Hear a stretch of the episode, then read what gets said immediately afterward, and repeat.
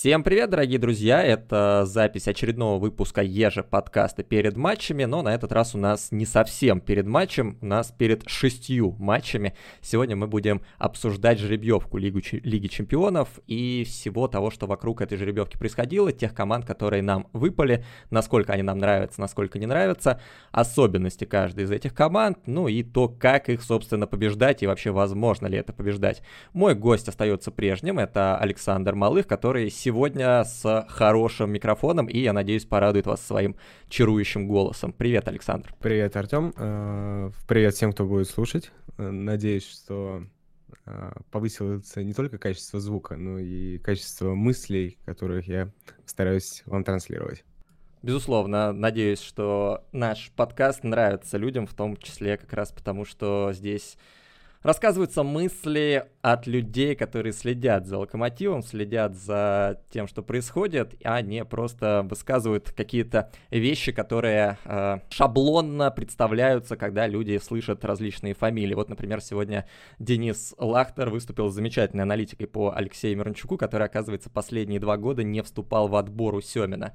Хотя с тобой в первом подкасте мы как раз именно об этом говорили, контексте того, в чем нужно прибавить Антону, чтобы догнать брата, поскольку Алексей за последние 2-3 года невероятно прибавил в отборе и совершал едва ли не больше всех отборов в финальной трети. Но сегодня не будем говорить о Миранчуке, не будем говорить об Аталанте в ином контексте, кроме как то, что Аталанта могла попасть в группу к Локомотиву, и все решал последний шарик, достанный Флорадом Малуда. Что ты думал в этот момент? Ёкало ли у тебя сердечко, когда два шарика оставалось, и в одном была Аталанта, а в другом Бавария с Атлетика? Э, на самом деле, да. Я, я еще ходил на жеребьевку на стадион. Э, на самом деле, довольно интересное мероприятие устроили. Понятно, что не будь коронавируса, это могло бы быть еще лучше, еще больше людей ну, могло, можно было бы туда пригласить, но даже таким скромным составом э, получилось довольно неплохо. И вот как раз мне кажется, что вот это те самые мероприятия, которые должны быть там, в составе абонемента, в составе подписки. Это то, что придает вот это вот той самой дополнительной ценности для любого болельщика. То есть оказаться в какой-то уютной компании единомышленников посмотреть такую важную вещь, как жеребьевка Лиги Чемпионов. Было э, прикольно, но Флоран Луда все-таки сначала вытянул Краснодар, по-моему, в другую сетку, а потом вообще достал группу А, перед которой абсолютно весь Даймонд стадион Локомотив кричал «Только не А, только не А». И это была группа А. Много народу вообще было на этом мероприятии, и, ну, давай вкратце, что там происходило. Я так понимаю, вы пытались предугадать жеребьевку, тянули какие-то шарики?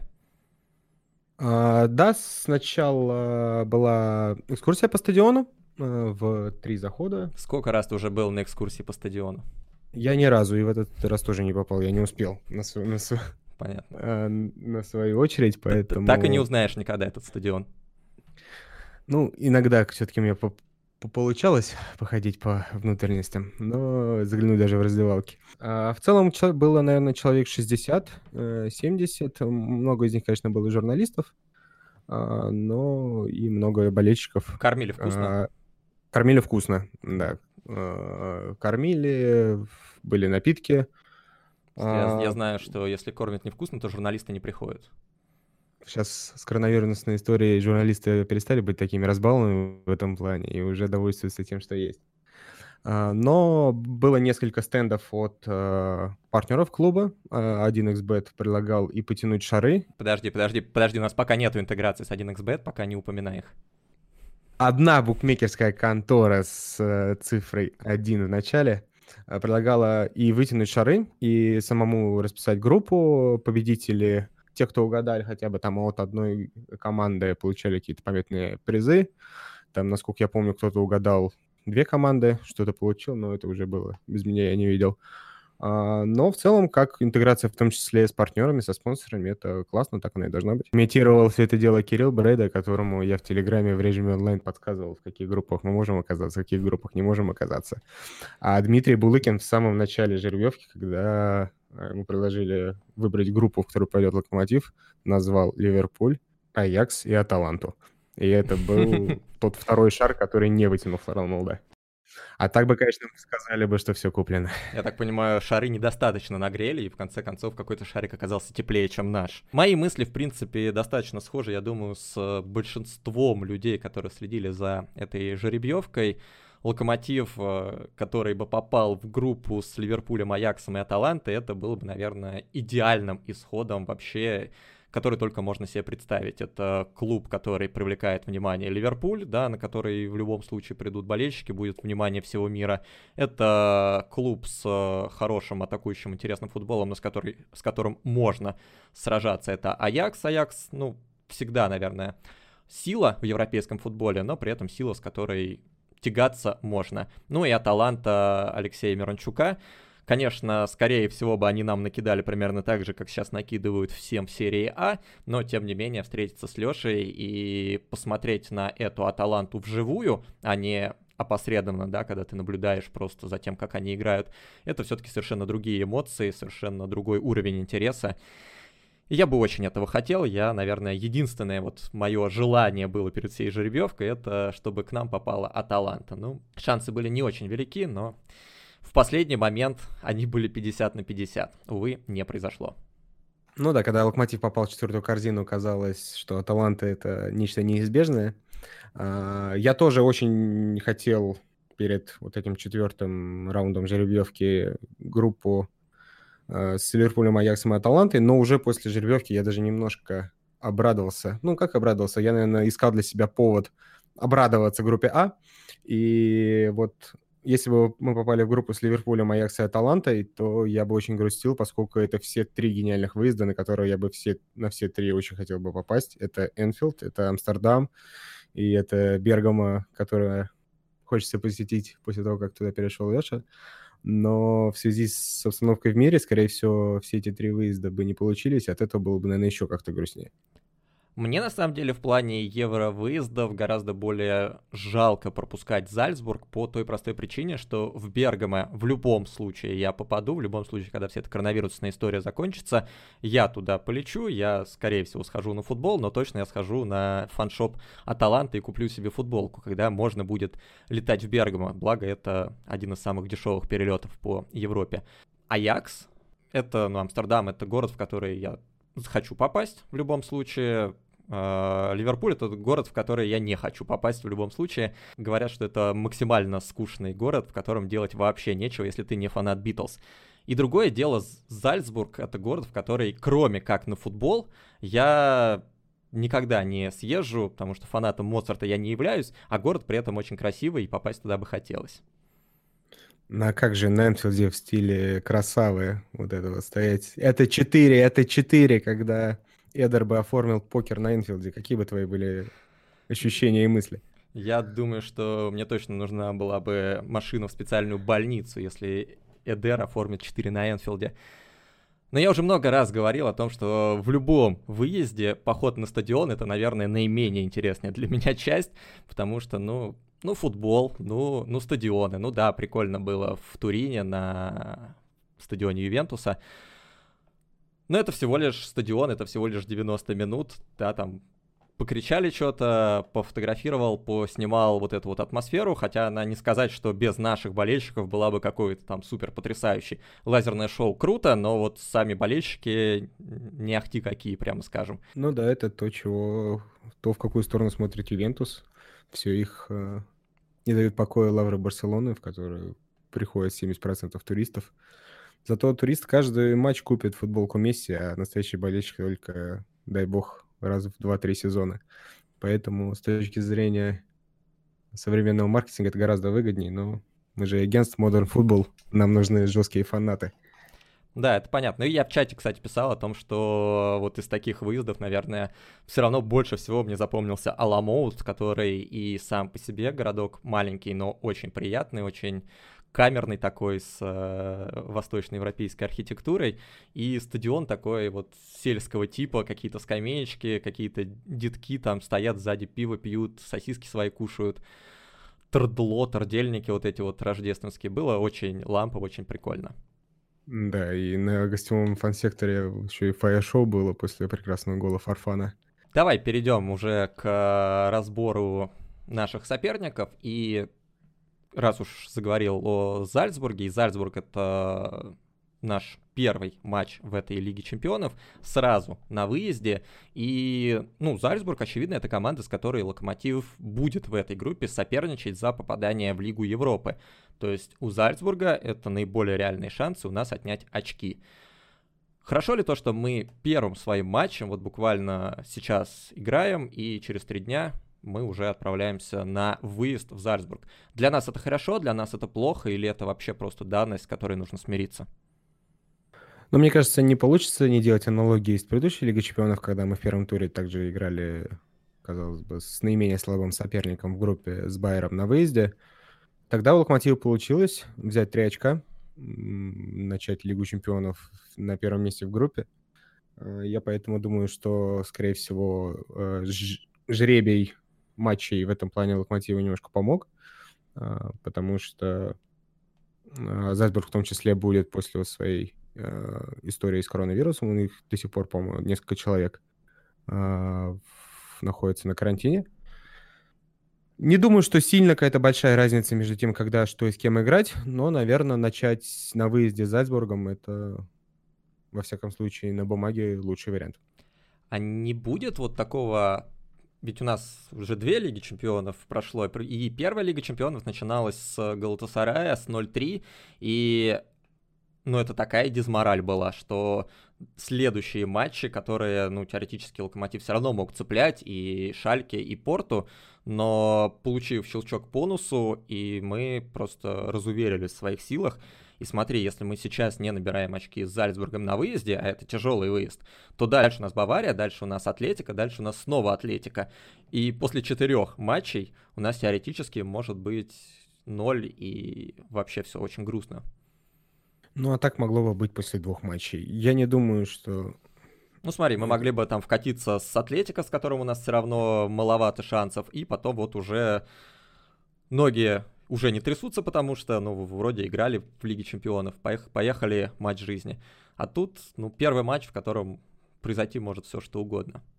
Волнение, все вот эти вот э, вещи, которые для нашей команды учитывая, что мы, мягко говоря, не э, накупили опытных игроков, которые в Лиге Чемпионов хорошо и много играли. Наоборот, мы от них избавились. У нас теперь нет ни Хёвидеса, ни Жуао Марио, ни Алексея Бернчука, не сыграет Дима Баринов, который тоже имеет опыт.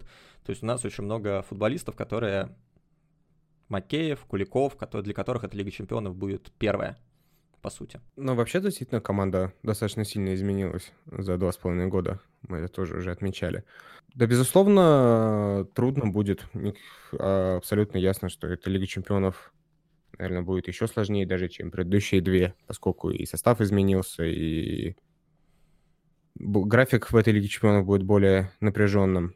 Система Red Bull, она, э, мне кажется, в достаточной степени представляет собой идеал футбольного клуба, по мнению Василия Кикнадзе. Он в свое время говорил про Динамо Загреб, но то, что он описывал, к Динамо Загреб на самом деле не очень сильно подходит, зато в гораздо большей степени подходит именно к Red Bull и особенно к Red Bull Зальцбургу. Да, это покупка молодых звезд, дальше э, выращивание их и последующая их продажа куда угодно, не обязательно даже в Лейпциг. Очень много игроков из Зальцбурга уходят по всему миру. Но в этот период, когда эти игроки находятся в Зальцбурге, они еще при этом и показывают достаточно высокий результат. Как тебе кажется, можно ли в России построить систему, как была построена концерном Red Bull в различных странах, и в том числе они пытались зайти, я так понимаю, в Россию, в различные клубы?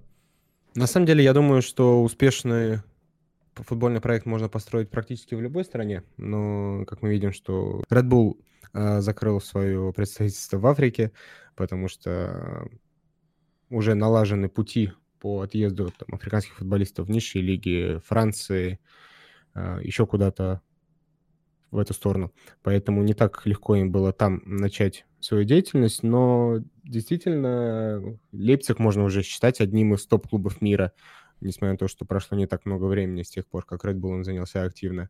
А Зальцбург из года в год продает качественных игроков, о которых потом говорит весь мир. Холланд, по-моему, был одним из самых желанных трансферов прошлого лета. Поэтому тот же Минамина, а, несмотря на то, что пока в Ливерпуле еще не закрепился, но Клоп о нем очень высоко отзывается. Поэтому Red Bull классный, э, делает классный проект, э, развивает футболистов, э, ищет куда их пристроить, играет в атакующий футбол. То есть в Австрии сейчас, объективно говоря, нету никаких конкурентов. Ну, в прошлом году Ласк очень хорошо им конкуренцию составил до тех пор, пока их не поймали на тренировке во время коронавирусной паузы, с них сняли очки, и после этого они просто посыпались, развалились и перестали конкурировать с Red Bull, а до этого они везли им три очка в чемпионате и были на первом месте, что было, конечно, шокирующим результатом, учитывая... Три очка — это даже не сопли. Ну, не суть важно. А, сейчас, конечно, Red Bull — это полнейший гегемон, и я думаю, что если бы они хотели, они могли бы каждую команду в Австрии начинить своими игроками, которые у них там приобретаются в систему и дальше отдаются в аренды во всякие лиферинги. То есть это была бы австрийская Red Bull лига? Ну, по сути, я думаю, что если бы они задались таким желанием, они бы это сделали вообще без проблем. То есть в каждый клуб там по пять человек отдать и развивать Играли их. бы просто городами в одинаковых формах раз... с разными названиями. А, так вот, а что, что помешало Red Bull как думаешь, э, создать клуб внутри России? То есть были разговоры там про Уфу, про Химки, про какие-то, может быть, собственный какой-нибудь клуб создать с нуля. И я думаю, что многие бы частные клубы а-ля Велес, Акрон э, могли бы с удовольствием с Red Bull запартнериться для того, чтобы ввести в Россию молодых э, иностранцев, развивать их в нашей замечательной лиге, чтобы они становились звездами, и дальше продавать их и Вроде как на бумаге звучит вполне реализуемо, но при этом почему-то проект не взлетел. Я думаю, что вот эти слухи, которые активно ходили перед началом этого чемпионата, что Red Bull очень хочет зайти на российский футбольный рынок, немножко преувеличены. Это как вот рассказывают, что там какому-то игроку проявляет интерес Арсенал, а потом скаут Арсенал рассказывает, да у нас по 55 человек на каждую позицию в шорт-листах в лонг-листах. И поэтому, ну да, мы там узнаем, спрашиваем, можем приехать на какой-то матч, но это не факт, что этот человек вообще находится в списке первых 40 кандидатур. Я думаю, что вполне к себе какая-то так похожая история была у Red Bull с Россией, что приехал человек, отвечающий за футбольное направление, осмотрелся, подумал, как, что и куда можно, и как бы эта идея, мне кажется, опять ушла в ящик, потому что, ну, в современной обстановке в мире, мне кажется, в ближайший год-два ни о чем подобном, мне кажется, нельзя говорить. В смысле, ты, ты не веришь специалистам из Телеграма? Я не понял сейчас. Я понимаю, что, особенно когда у них вот эти верифицированные галочки стоят, что это означает, что все здесь полная правда, и никак иначе. Но я думаю, что история, повторюсь, сильно преувеличена. Я бы, наверное, мне было бы интересно понаблюдать, если бы Red Bull попробовал все свои идеи, которых у них уже получилось успешно реализовать в Германии, в Австрии, там еще в некоторых странах, привез в Россию и составил бы конкуренцию текущим клубам. Если бы он привез эти свои замечательные э, наработки в Локомотив, ты обрадовался бы?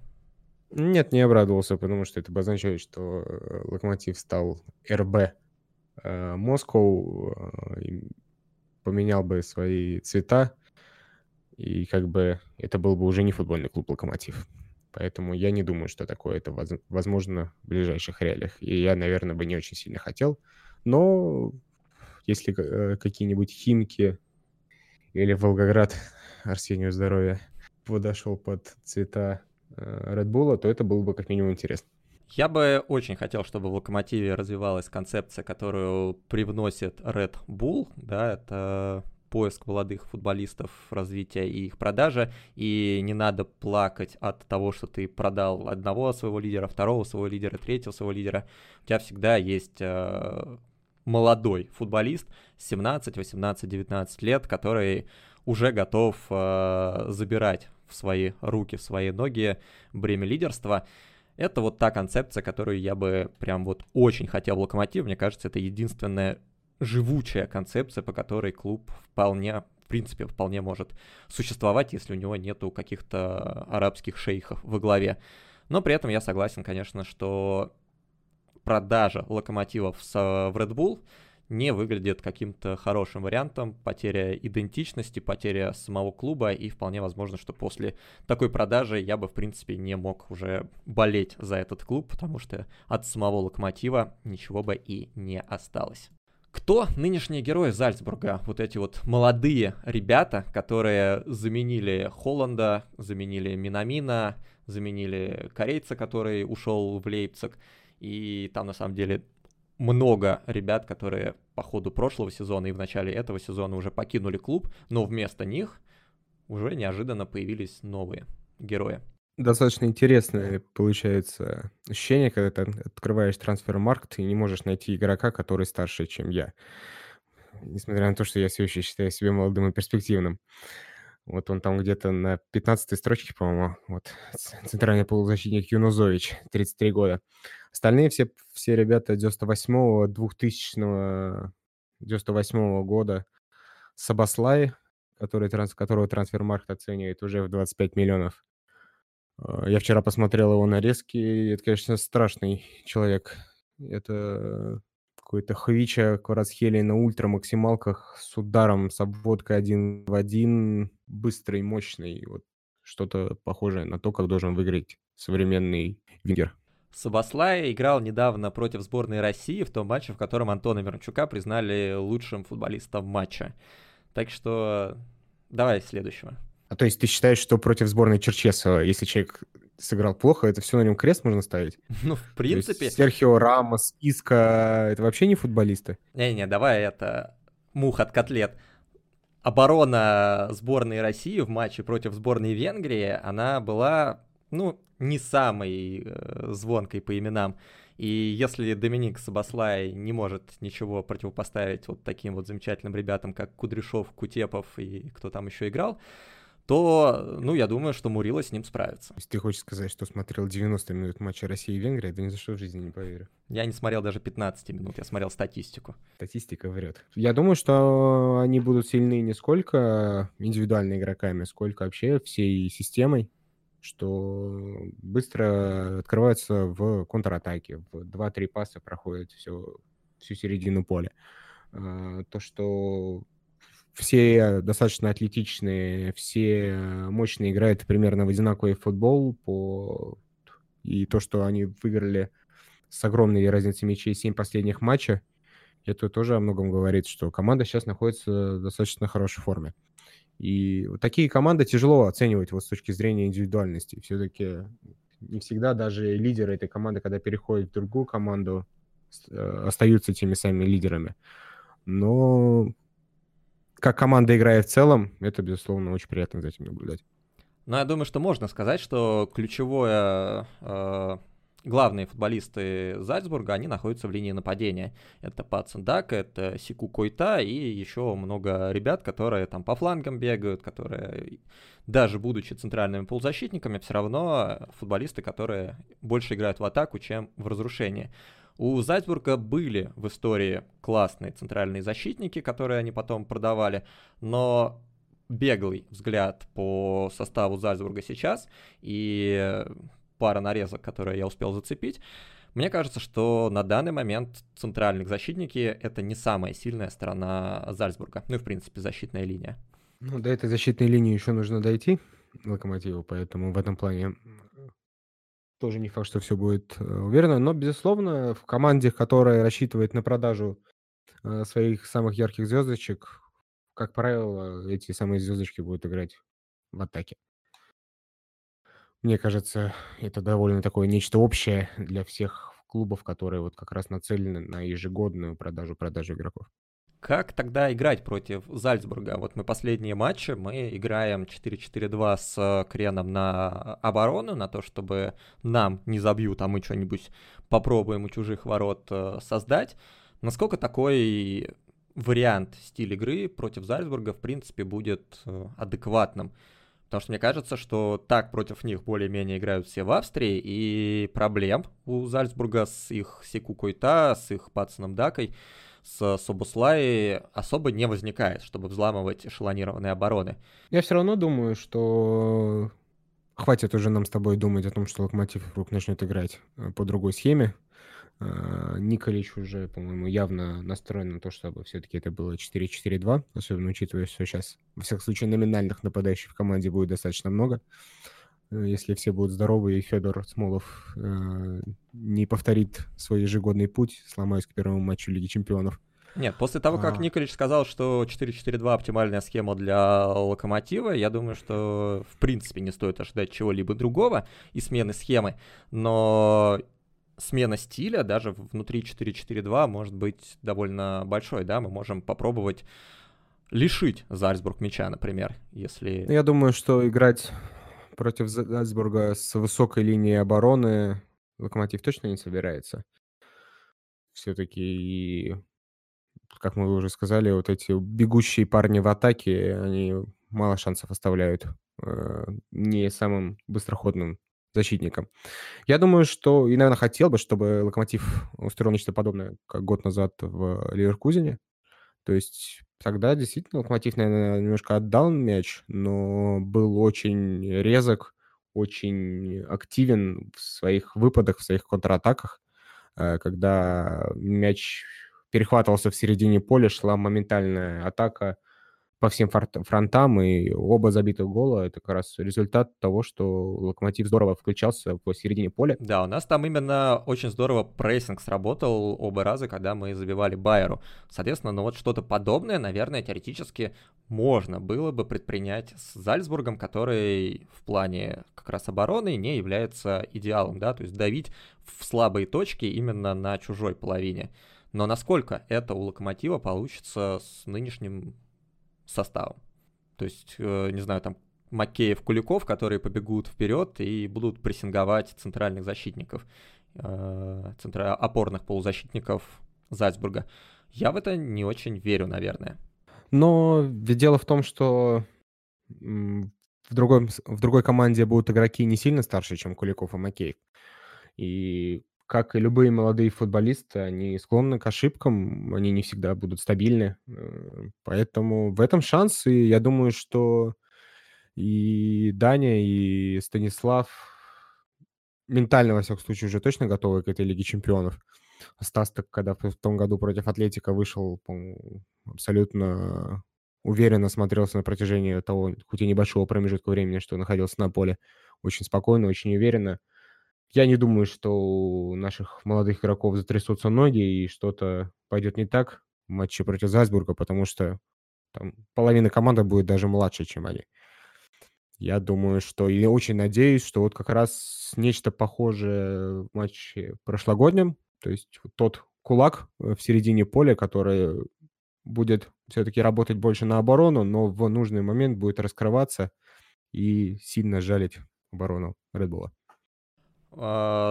Да, мне кажется, один из главных, а, даже не козырей, а факторов, которые могут сыграть за Локомотив, это возраст команды Зальцбург. Он очень молодой, ты уже говорил, что там все ребята 98-го года рождения и младше, ну, большинство а, футболистов, которые выходят в стартовом составе Зальцбурга, они, безусловно, очень талантливые. Система Red Bull, я не знаю, какие гении там сидят на скаутах, но они находят потрясающих футболистов за очень небольшие деньги. А, в этом плане Холланд, наверное, даже скорее исключение, потому что его из Мёльда брали за 8 миллионов, а, а продали это не так уж сильно дороже.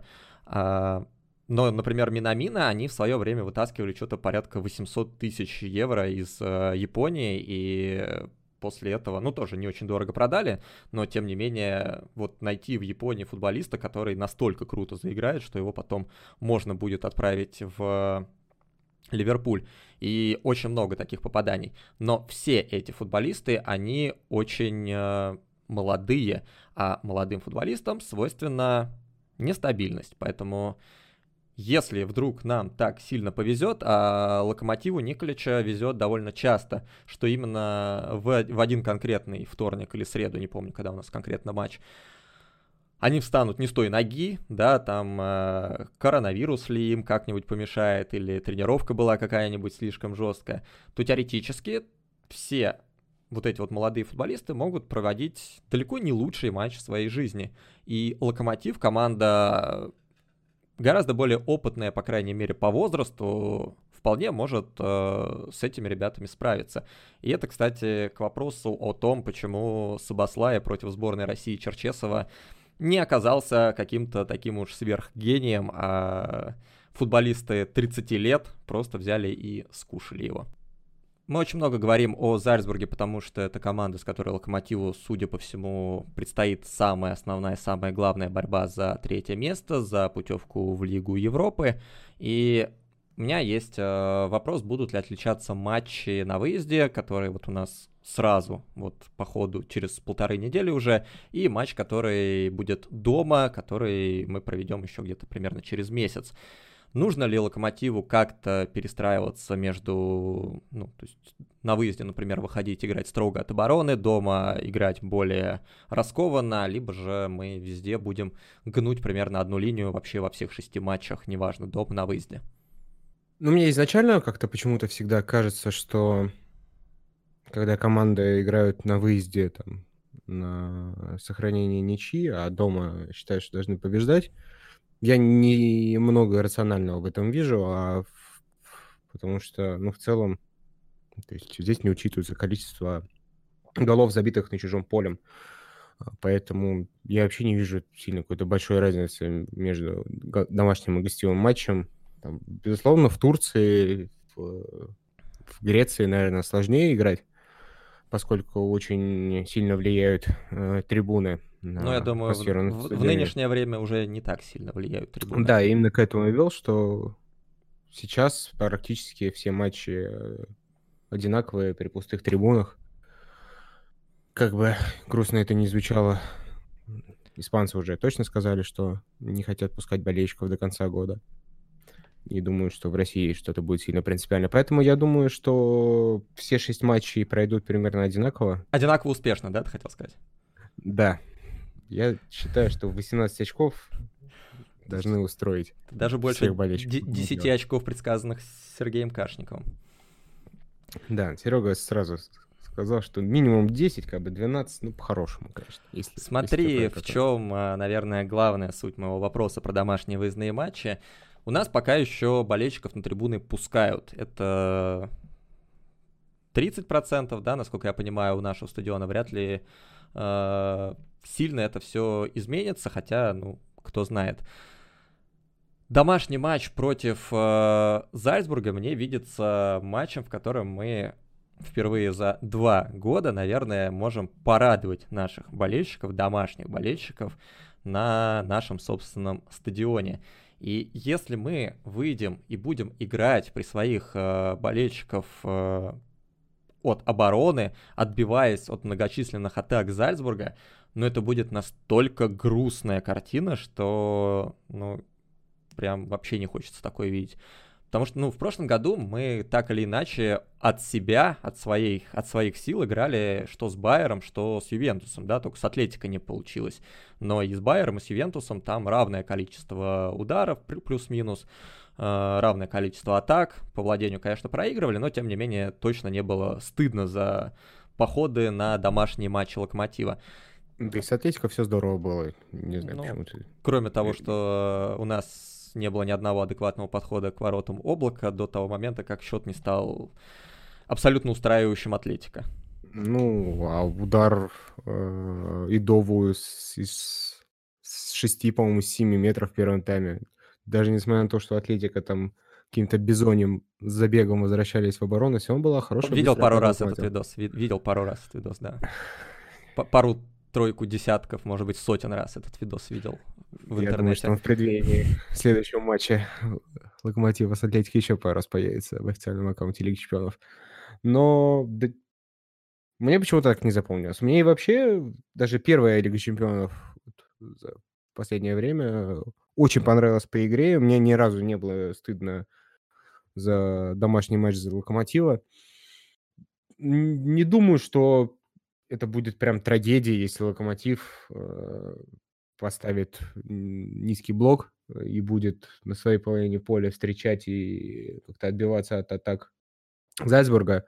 Я думаю, что все понимают, что здесь важнее результат, а как бы результат добивается не только атакующим футболом и тремя нападающими в основе, но и... А я вот думаю, что если говорить про матч с Зальцбургом, то очень немногие поймут игру от обороны низким блоком против команды из Австрии, про которую, ну, у нас же строго говоря, не так много любителей футбола, которые понимают, что такое Зальцбург, что такое концерн Red Bull и почему этих ребят в футболках Red Bull стоит бояться. Да, это просто какой-то Зальцбург из какой-то Австрии. Вот мы играли в 2005 с Рапидом, и, ну, Зальцбург это примерно то же самое. Поэтому мне кажется, что очень многие не поймут, если мы вот выйдем играть на результат от обороны. Тем более, если этот результат в итоге не будет достигнут. Ну, раз уж далеко не все падут на трибуну, надеюсь, что на матче выступит Андрей Аршавин и скажет, что ваши ожидания – это ваши проблемы. И будет в целом прав. Я думаю, что Николич не будет тут смотреть на настроение болельщиков. Я бы хотел, чтобы Локомотив переигрывал своих соперников, в том числе и в тактическом плане. И если э, задача на игру сработает э, в виде победы, либо, возможно, там ничьи на выезде, либо что-то подобного, то априори это будет значит, что тренерский штаб и игроки выполнили установку и справились со своей задачей. Как это будет, меня не так сильно волнует. Окей, двигаемся от Зальцбурга к Баварии. Дальше, наверное, будем не так много разговаривать. А, просто потому что ты видишь вообще какие-то варианты, при которых Локомотив обыгрывает Баварию, кроме того, что же Малединов забегает за спину Альфонса Дэвису? А, я вчера, а, когда готовился к этому подкасту, пытался в своей голове просимулировать несколько десятков тысяч матчей Локомотива против Баварии. К сожалению, не нашел ни одного, в котором Локомотив бы смог хотя бы выцепить ничью. То есть нам даже Доктор Стрэндж не поможет. Думаю, что единственный шанс, если, конечно, Бавария в шестом матче уже гарантирует себе место, э, выход в плей-офф с первого места, выпустит, причем не второй, а какой-нибудь шестой состав, ну, там, наверное, можем побороться. Нет, я думаю, что Бавария это та команда, которую на данном этапе Локомотив может победить в одном из 10 тысяч раз. Конечно, очень хотелось бы, чтобы э, хотя бы один из них пришелся на вот эти два э, матча. Но я посмотрел обзоры вот этих последних матчей э, Баварии, которые она проиграла, и то, что они там мучились с Севильей и проиграли в чемпионате. Ну, там понятно, за счет чего люди им забивали. Это как бы можно вспомнить тот же матч э, Баварии с Лионом в полуфинале Лиги Чемпионов, когда пару раз Бавария очень сильно отскочила, и только там благодаря хорошим действиям там Гнабри и еще некоторых атакующих игроков все-таки смогла переломить матч в свою пользу и в итоге выиграть. Леон убегал в контратаке не то, что там за 5-6 секунд, а за одну, за две. То есть вот единственный этот шанс э, против Баварии был в том, что когда центральные там или э, крайние защитники чересчур увлекались атакой, а опорник по э, ходу действия атаки как-то сместился чуть в атаку или там пошел в какой-то ненужный подкат, либо потерял мяч, то там трое бегущих игроков Леона моментально заполняли зону э, между центр-дефом и крайним, э, выбегали из опорной зоны и просто, ну, как... Ну, то есть все-таки рефат все-таки Рефат. Но даже Локомотив по два года атакует с такой скоростью, что, я не знаю, по-моему, Бавария может Мертазакера выпустить и в целом будет достаточно уверенно догонять контратаки Локомотива. Смотри, еще год назад Бавария вообще не представляла из себя какой-то суперсилы. Когда смотрел да. я эти результаты Баварии, я просто не понимал, как команда с таким подбором футболистов невероятным может в Бундеслиге, они, по-моему, там не то что первыми не были, по-моему, даже в тройке на тот момент не находились.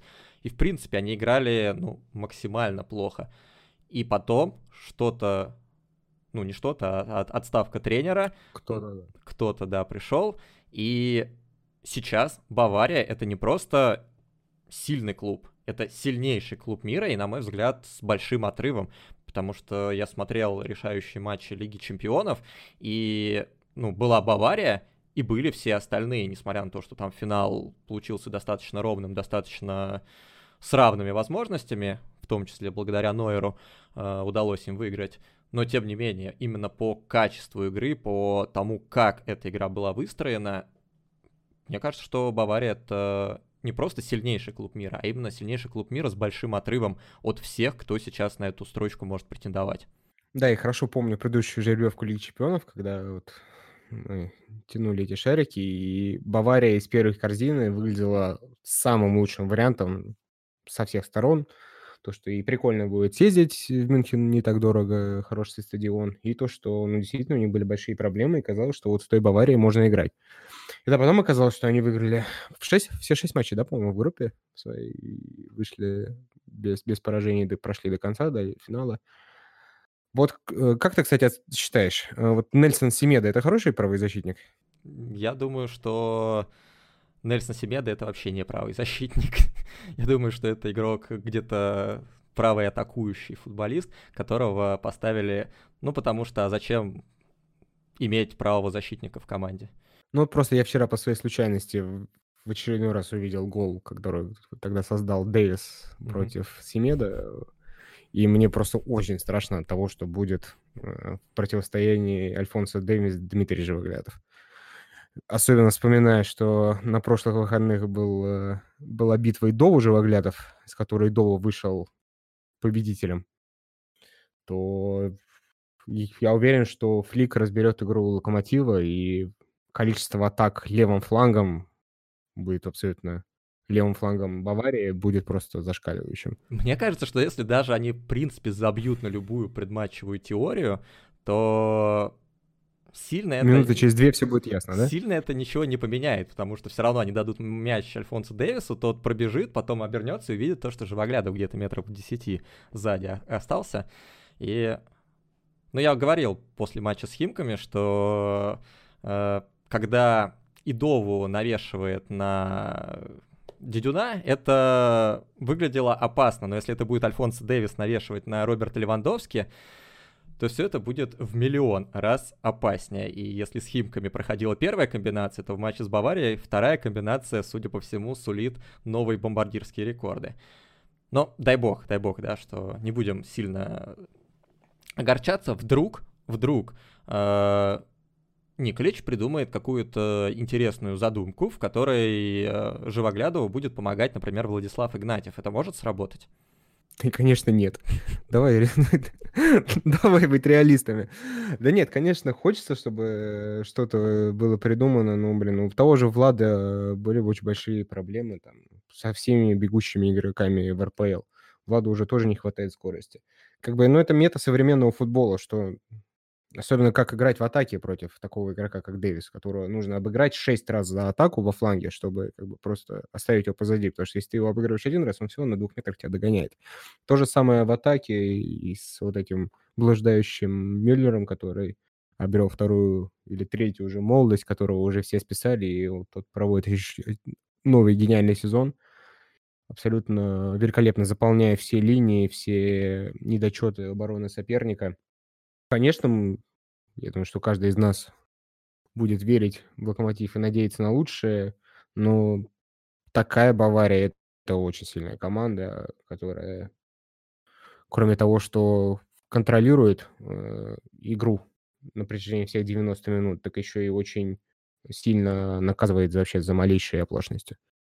Как думаешь, вот когда я спрашивал про то, как Бавария за месяц превратилась из клуба посмешища в сильнейший клуб мира, насколько велика роль э, Флика как тренера? Потому что очень часто бывают истории, когда есть некий тренер, который, с которым ничего не получается, приходит новый тренер, который, ну, просто дает футболистам играть так, как они умеют, да, то есть, ну, без какой-то перегрузки тактикой, без какой-то вот там пятичасовых тактических занятий, ты просто раскрепощаешь футболистов, и вдруг они играют так, как никогда в своей жизни не играли. Например, такая история была у Силкина с Динамо. Многие говорили о том, что вот Силкин создал крутой клуб, но по факту он просто раскрепостил ребят и дал возможность там Самедову, Воронину играть так, как они умеют играть так, как они хотели играть. И в какой-то момент Динамо казалось просто суперклубом, на фоне всех остальных. Много забивали, много бегали, много играли. А, потом начался новый сезон, и когда нужна была именно тренерская рука, оказалось, что Силкин ничего не может. Как думаешь, не может такого произойти с Баварией в этом сезоне, что они все выиграли, они доказали себе, они доказали всему миру, что они сильнейший футбольный клуб э, этой планеты, и теперь их мотивация снизится, а тренер ничего нового этой команде дать уже не может. Потому что, ну, мне не кажется Флик каким-то супер крутым мега-тренером, его карьера об этом не говорит. Был пример Зидана, которого э, никто вообще не считал тренером, и казалось, что это такое достаточно популистское решение стороны э, Переса назначить Зидана тренером, а потом человек берет и выигрывает три Лиги Чемпионов подряд впервые в мире. А, действительно, можно быть таким тренером, как там Магат, э, Гвардиола, Бьельс, биться в свои идеи, э, либо там, как Магат, нагружать физикой и а можно просто быть э, тренером, который хорошо руководит командой в раздевалке, знает ее, понимает ее настроение. Там же с Ковачем еще была большая проблема, что там он со всеми разругался достаточно быстро. Э, насколько я помню, он же в пер- первом посадил окончательно Рибери и Робана.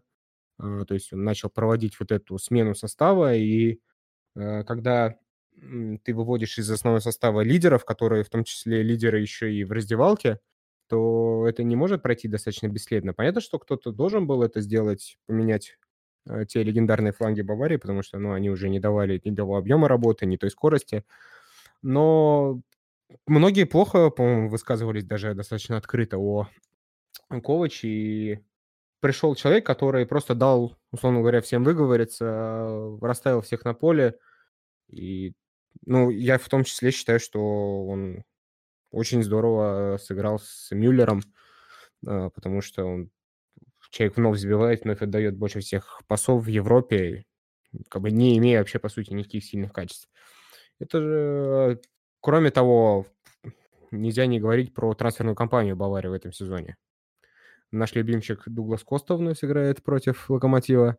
А, Лерой Сане. Казалось бы, ну куда? Ну у тебя Перишич, Гнабри на флангах, а ты у тебя еще и Сане. Это мы еще вот он еще же слева может сыграть в атаке, но это вообще похороны. А, поэтому Бавария, как мне кажется, после трансферной кампании стала еще сильнее. Ты не ждешь спада в этом сезоне, какой часто бывает с клубами, которые все выиграли и стали сильнейшими? Нет, у них, кроме основы, еще и вся скамейка. Тот же Зуле выздоровел, я уверен, что хочет э, отыграть полноценную Лигу Чемпионов в основе, там, дойти до финала и выиграть его. Я уверен, что у Баварии все должно быть хорошо и никаких там внутренней передряги.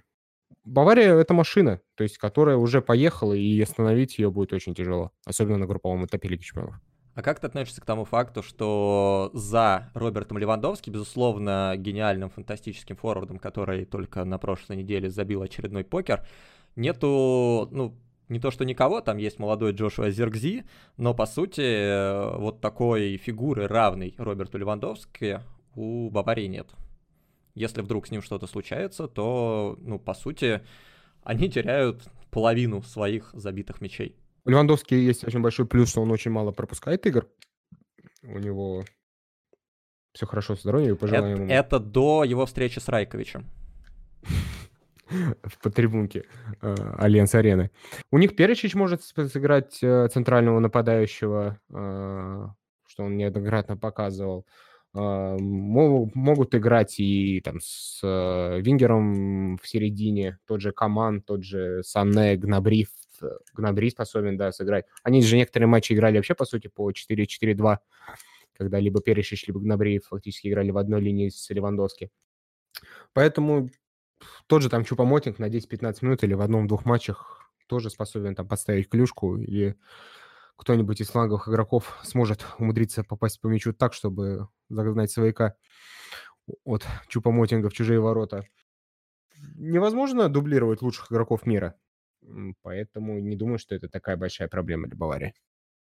Ну, возможно, это будет не такая большая проблема для Баварии в матчах с Локомотивом, но мне кажется, что это определенно может сыграть свою роль в том, чтобы у Баварии возникли проблемы по ходу этой Лиги Чемпионов. Но это, к сожалению, не наши проблемы, а наши проблемы это, наверное... Это мы будем разбирать на подкасте Ежа Аталанты ближе к полуфиналу Лиги Чемпионов. А, сколько матерных выражений ты слышал в Даймонде Локомотива, когда все поняли то, что к нам снова едет Атлетика?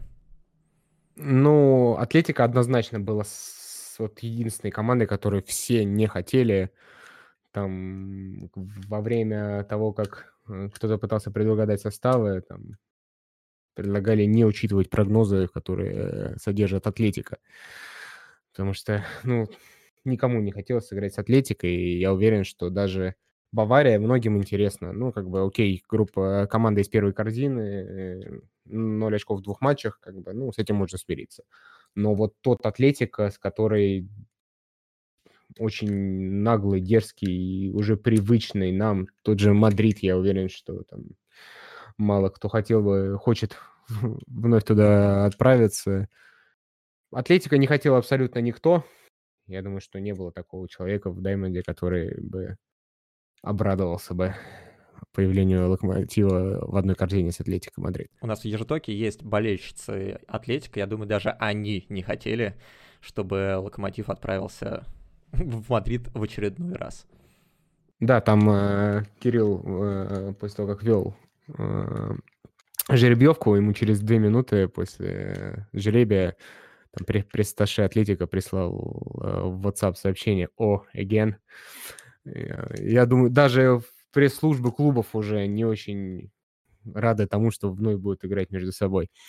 Но ты правильно отметил, и многие в чатике, что, ну, может быть-то на третий раз Локомотив пройдет этого самого злосчастного босса и сможет хотя бы одно, три, четыре или шесть очков забрать в двух матчах. Ты смотришь на это противостояние как э, наиболее яркое сравнение Николича и Семина в плане того, что Семин с Атлетика сыграл два раза, два раза потерпел просто оглушительные поражения, даже если это не по счету, как э, в первый раз, да, в прошлой Лиге Чемпионов у нас по счету все было более-менее э, нормально, но по игре никаких э, реальных шансов зацепить очки с Атлетика не было. Сейчас у Николича тот же самый соперник против того же самого тренера в Лиге Чемпионов и, ну, теоретическая возможность для Николича показать, что он все-таки чем-то лучше, чем Семин. Например, он цепляет очки с Атлетика, и можно ли после этого говорить, что вот, Палыч не смог, Николич смог, Николич лучше? Да, потому что, как бы, номинально тот же соперник, э, номинально тот же турнир, те же два стадиона, те же погодные условия. Но, к сожалению, Локомотив, наверное, можно сказать, что в составе явно не прибавил по сравнению с прошлым годом. И я бы даже сказал, что не факт, что не стал слабее в сравнении вот с той Лигой Европейской компании. А, кстати, тот матч мне вот второй запомнился тем, что Палыч в, вот в том втором матче вообще отказался от своих принципов. И во втором тайме сказал, ну и черт, сколько мы пропустим, свистать всех наверх. И как бы достаточно весело было наблюдать со стороны. То есть все уже понимали, что на стадионе такая атмосфера была, что все все понимали, но было достаточно бодро и весело. Даже когда Гризман забивал очень красивый гол. Э, у них, мне кажется, есть определенная проблема с линией нападения, с тем, чтобы забивать мячи. В этом мы очень похожи, об этом я еще тоже скажу. Как думаешь, э, не согласен с тем, что они мало забивают. Да. Суарес, Суарес Диего Коста очень похожи. С Но... Федором Смоловым и Лопесом Эдером. Окей, я разъясню тогда свою мысль. На двоих, э, Луису Суарусу и Диего Косте, насколько я понимаю, уже лет 90. Э, может быть, одному Диего Косте только 70.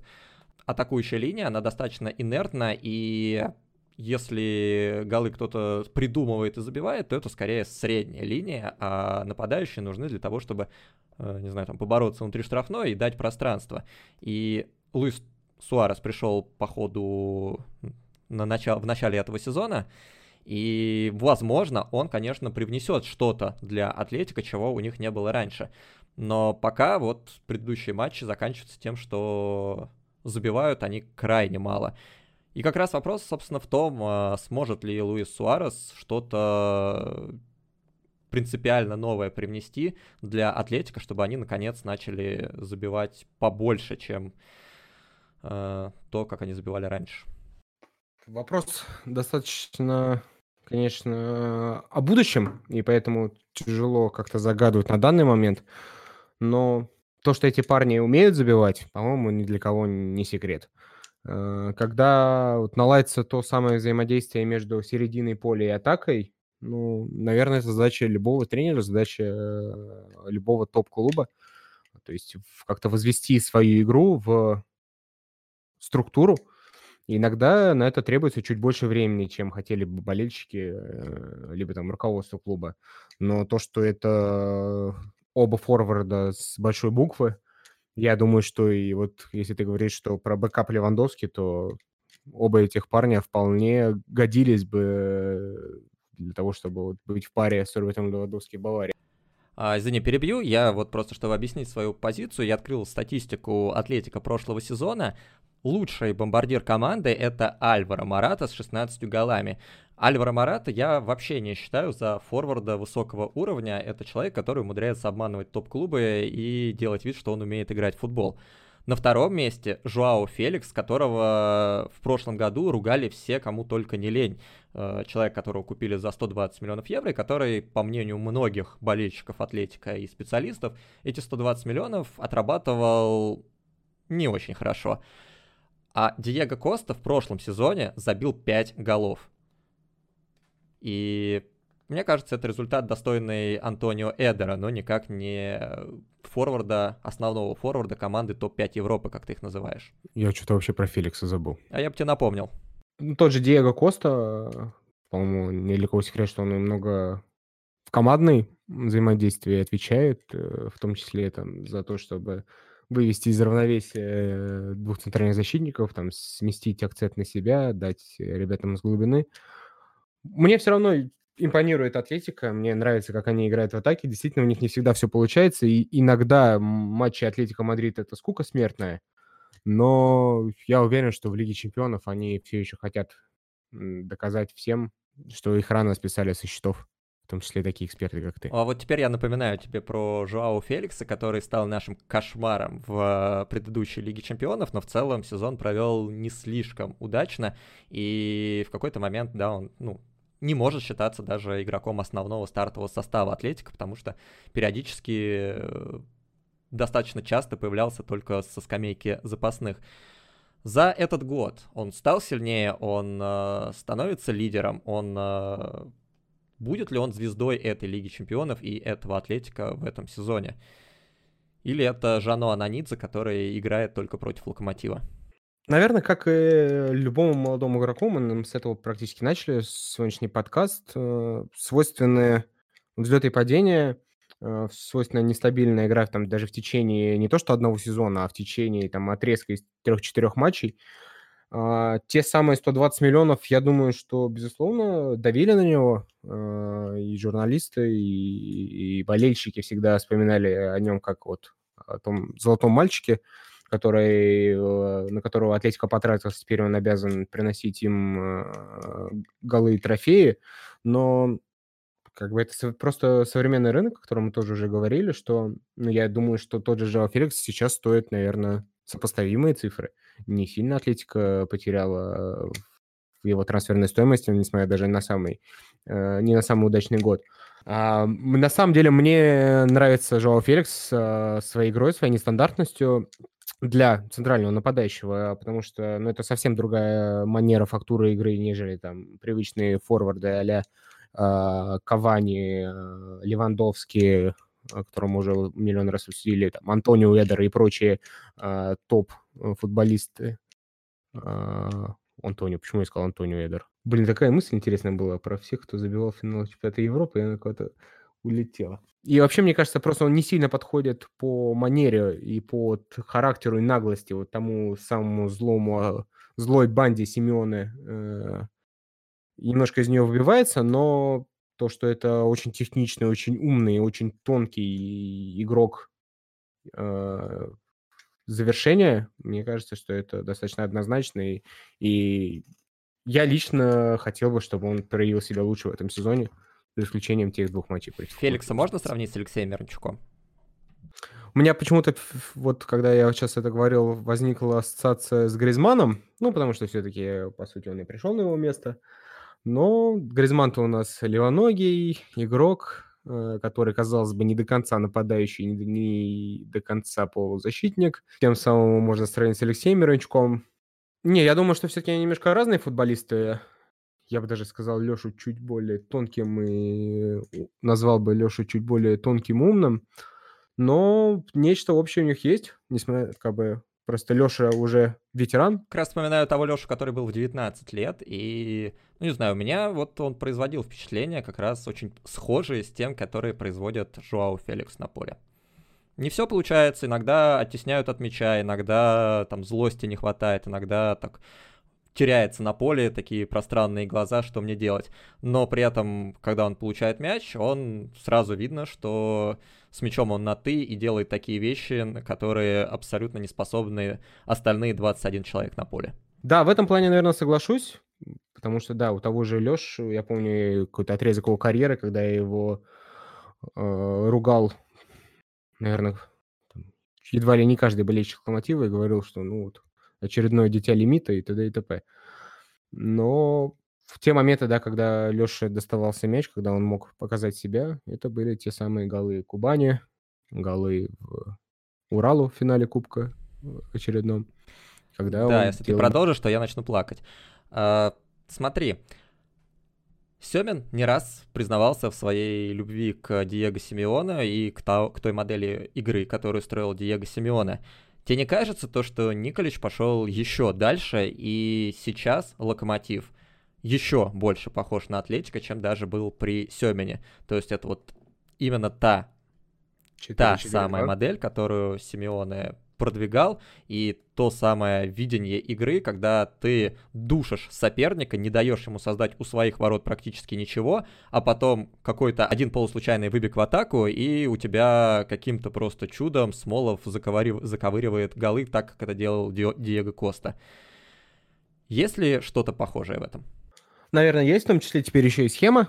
4-4-2, излюбленная схема э, Семена, за которую много, многие, конечно, и ругали, но из года в год она доказывает, что имеет право на существование и приносит свои плоды. Посмотрим, конечно. Пока я бы не сказал, что э, Локомотив Николича похож на э, Атлетика. Но по структуре игры, по задачам, это вот о чем мы говорили, что да, сзади Локомотив максимально вязкий, максимально цепкий. А, вот тот матч э, с ЦСКА, когда Мурилла с Чорлокой на, дво, на двоих там совершили порядка 10 блоков ударов, и это вот то, чем славился Годин с Хименосом. Это то, как Атлетика. Атлетика прошел Ливерпуль. Э, ну вот, это, да, это в этом году. А и предыдущие годы Годин с Мирандой, да, по-моему, у них пара была. А, то, что, да, они вдвоем блокировали все, что можно.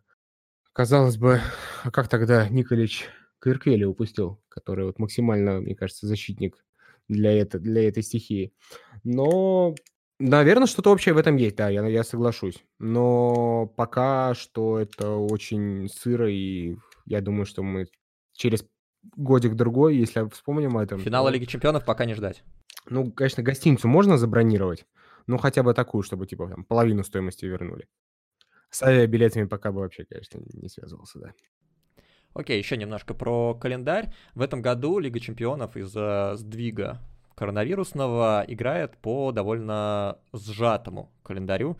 И у нас первые три матча с разницей в неделю проходят, и потом небольшая пауза на сборной, и еще три матча с разницей в неделю.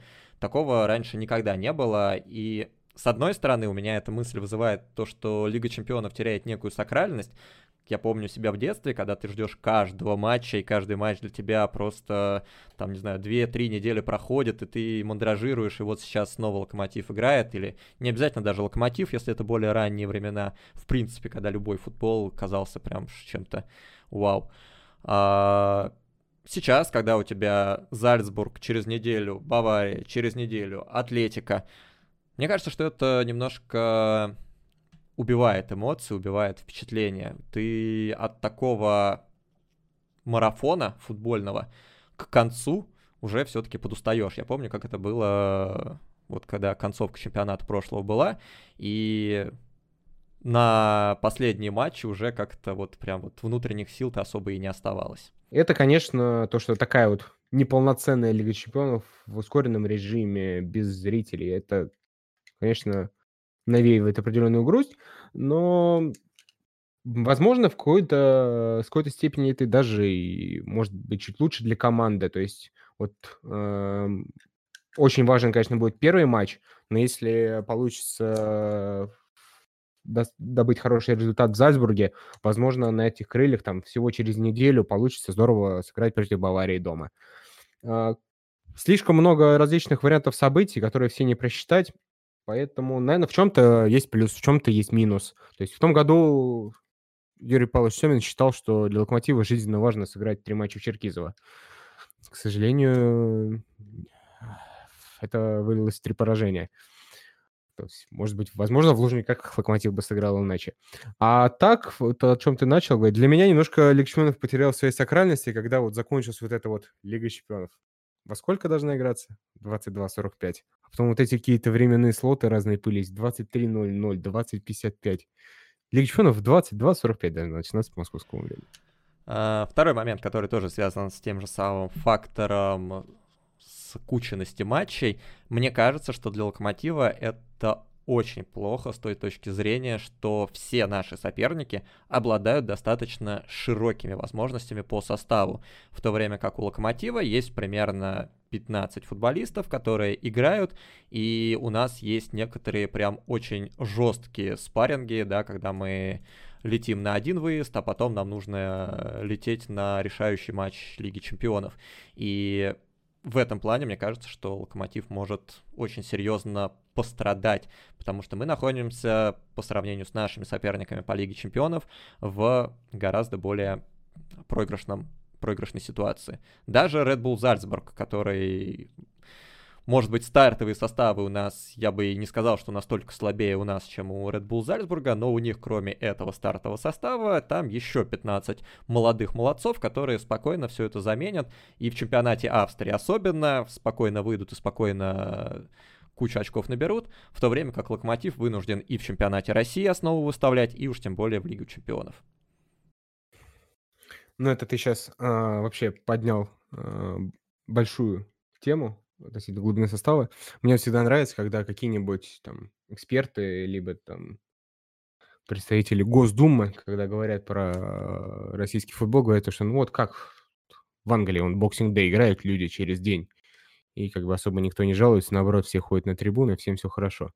Но забывают о том, что у любого европейского топ-клуба 25 игроков в обойме по два разных состава, там что у Ювентуса в том году Манджукич с Эмре Джаном в заявку не попадали на Лигу Чемпионов. Настолько большая. У нас тоже в этом году Манджукич не попал в заявку на Лигу Чемпионов. Мы в этом плане. Клубы побратимы. Да, примерно на одну ступеньку стали. А, поэтому, да, вот проблема всех российских клубов, что, к сожалению, в России почему-то считают, что можно играть 15 человек на протяжении всего сезона. Давай коротко, не будем сильно касаться этой темы, но она связана с обоими футболистов. Это трансферы Локомотива перед Лигой Чемпионов. Заявка наша подана, больше мы никого на групповой этап извне не заявим. А, тебе не кажется, что Локомотив третий сезон подряд не просто не усиляется перед Лигой Чемпионов, он ослабляется и играет более слабым составом. То есть состав, который у нас был в прошлом году, он слабее, чем то, что у нас было в первой Лиге Чемпионов. А состав, который у нас в этом году, он слабее, чем тот, который был во второй. Впервые без Джеффа, второй раз без Ману, а, которого мы в прошлом году заменили на Жуа Марио.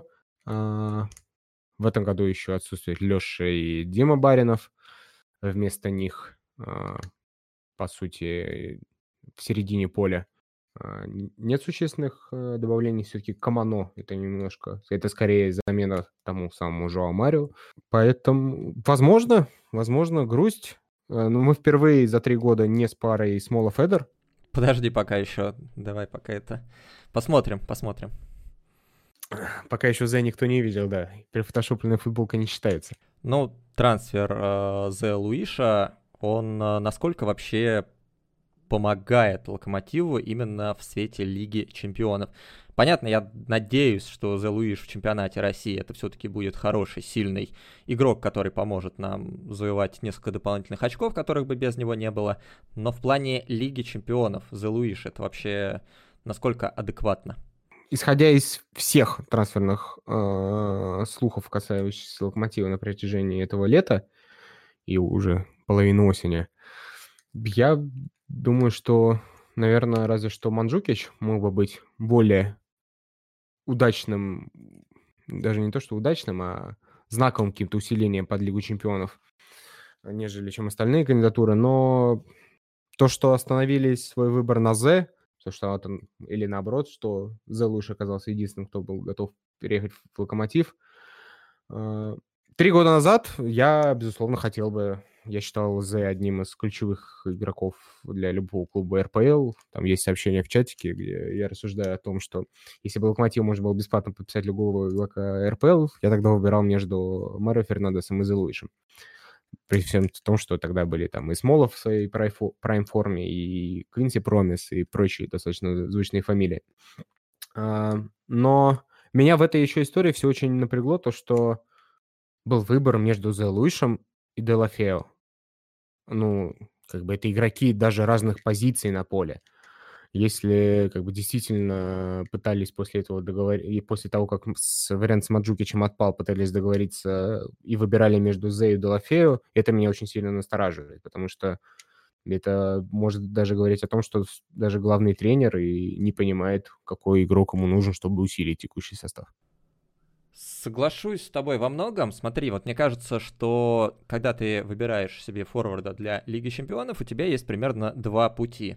Путь номер один — это опытный нападающий, человек, который уже точно ты уверен, что он играл на уровне Лиги Чемпионов, забивал на уровне Лиги Чемпионов и, в принципе, э, много матчей провел на высоком уровне. Когда он выйдет на поле, он точно не обосрется, в штаны не наложит, и у него все будет нормально. Это вариант Манджукича. Мы на него засматривались, мы его хотели, не получилось. Второй вариант, которым можно идти, это форвард э, достаточно молодой, перспективный человек, который, может быть, здесь и сейчас он э, э, не играл на, Лиге, на уровне Лиги Чемпионов, но ты думаешь, что у него есть перспектива, и когда он выйдет, когда он начнет играть против э, команд высокого уровня, Бавария, Атлетика, он себя как-то проявит, как-то засветится, и таким образом поднимется в своей цене. Э, Таких вариантов Локомотив, судя по всему, вообще не рассматривал. Это вариант там Red Bull Зальцбурга, который играет сейчас там с Сику Койта и Пацаном Дакой, которые в Лиге Чемпионов-то особо опыта не имеют, но при этом я вообще ни секунды не сомневаюсь, что они себя проявят и попадут на карандаш, и следующей зимой, следующим летом обязательно куда-нибудь уедут. Варианты, которыми мы интересовались, по сути, это не то, не все. Да, это Тикиньо. Да, он поиграл на уровне Лиги Чемпионов, но там у него голов просто раз-два и общался. Это Зелуиш, который на уровне Лиги Чемпионов, по-моему, за Порту вообще ничего не забил. За Спартак в свое время один или два гола забил в тех матчах, в которых это ничего не решало. Это, если помнишь, в самом начале мы еще интересовались Санти Миной, и Кикнадзе это подтверждал. Тоже вроде форвард, тоже вроде поиграл в Европе, но вот как-то не то, не все сильными клубами особо себя никогда не проявлял. В Лиге Чемпионов тоже вроде как не был каким-то важным звеном у Валенсии.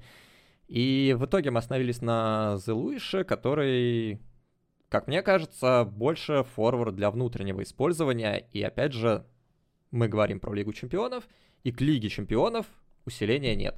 Даже тот же Фарфан в Лиге Чемпионов играл очень много и играл хорошо. И банальное сохранение Фарфана в нашем составе, как мне кажется, для нас в этой Лиге Чемпионов было бы полезнее, чем подписание The Луиша, которого я, в принципе, тоже уважаю, но считаю, что это польза для Локомотива в чемпионате России, но не в Лиге Чемпионов.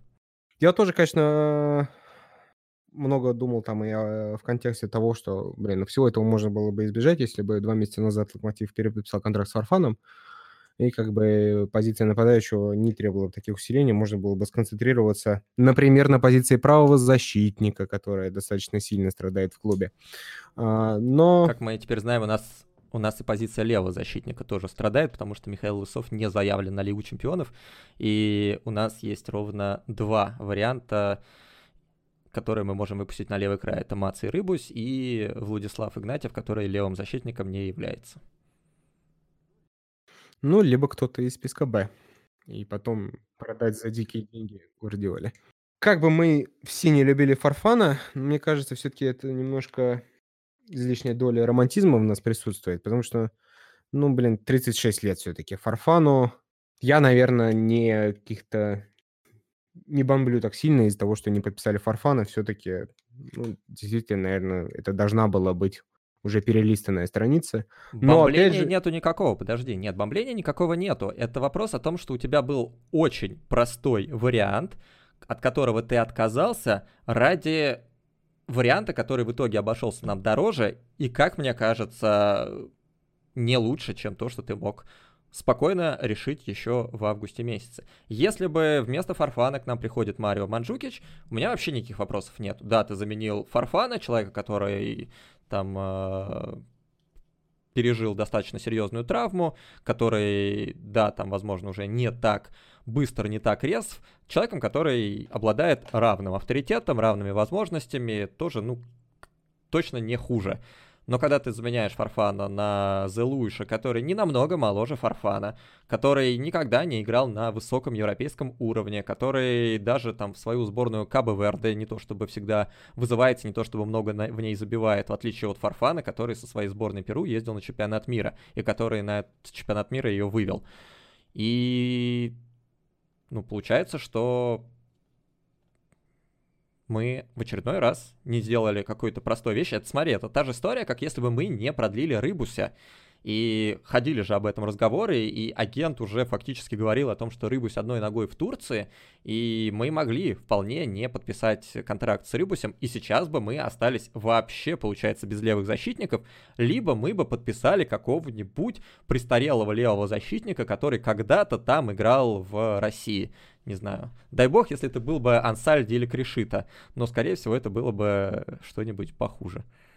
Если нечего добавить, давай перейдем к заключительной части, как мы, раз мы выходим перед Лигой Чемпионов, перед матчами, мы будем делать небольшие прогнозики, и я тебе предлагаю, во-первых, сделать прогноз на то, сколько очков наберет Локомотив в этой Лиге Чемпионов, и второй прогноз это на то, кто из игроков Локомотива станет э, наиболее ярким футболистом в этой Лиге Чемпионов. А, Локомотив по моему прогнозу, наберет в этом году 4 очка. Почему? Знаете, почему? Потому что, как говорил Палыч, еще плюс одно очко — это движение вперед. Неплохо, но пока два раза было по три, и... Ой. А теперь четыре. Дай бог. Плюс одно. Ну. Ну, это пессимистично, конечно. Хочется, конечно, сказать 10.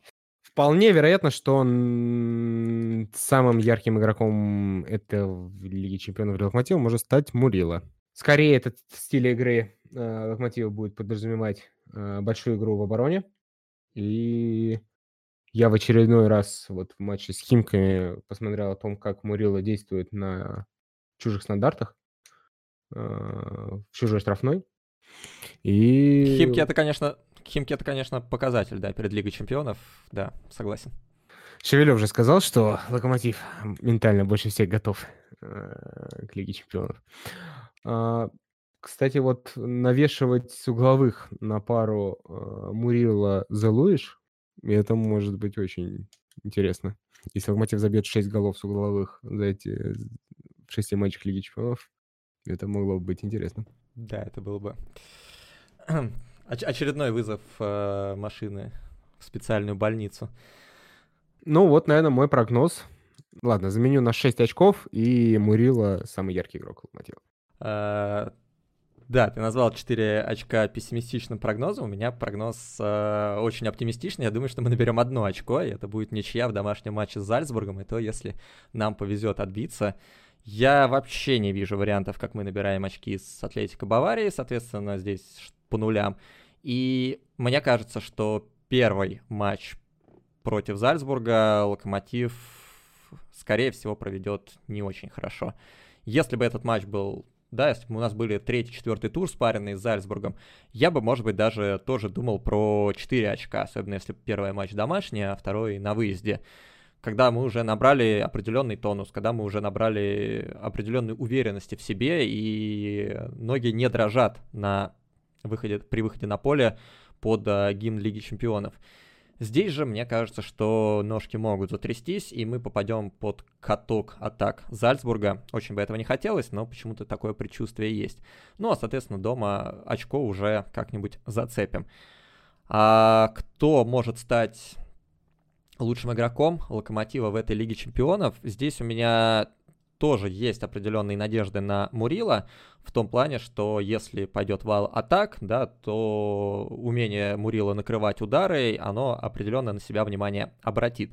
Но здесь есть и обратная сторона медали, что если твоя команда начнет много пропускать, а от Баварии и от Зальцбурга вполне есть варианты, при которых Локомотив много пропустит, э, Конечно, первый, кто будет э, объектом критики, это Гилерми. Второй, кто будет объектом критики, это будет Мурила, так как э, он у нас сейчас главный наш центральный защитник.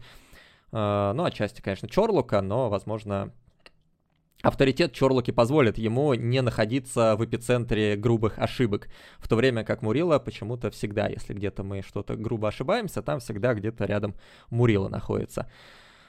И в этом плане Мурила, конечно, может очень сильно не повести. Поэтому мне кажется, что эта Лига Чемпионов может быть может стать очень хорошим подспорьем для Макеева, который у нас сейчас главный заменитель Дмитрия Баринова, который будет играть в опорной зоне. Он непосредственно не отвечает за пропущенные мячи, но он всегда будет в кадре. Всегда, когда на наши ворота будут накатываться атаки, всегда где-то будет рядом Станислав Макеев. И если у него все пойдет хорошо, если он не будет грубо косячить, не получит, не дай бог, какую-нибудь травму или что-то еще пойдет не так, то мне кажется, что Макеев может на себя внимание обратить прям хорошо. Полностью согласен. У меня, да, и когда, и когда я говорил про Мурила, уже возникла, наверное, первая мысль была все-таки про Стаса. Особенно пометую, как он здорово вышел против Атлетика. Уверенно, надежно, спокойно.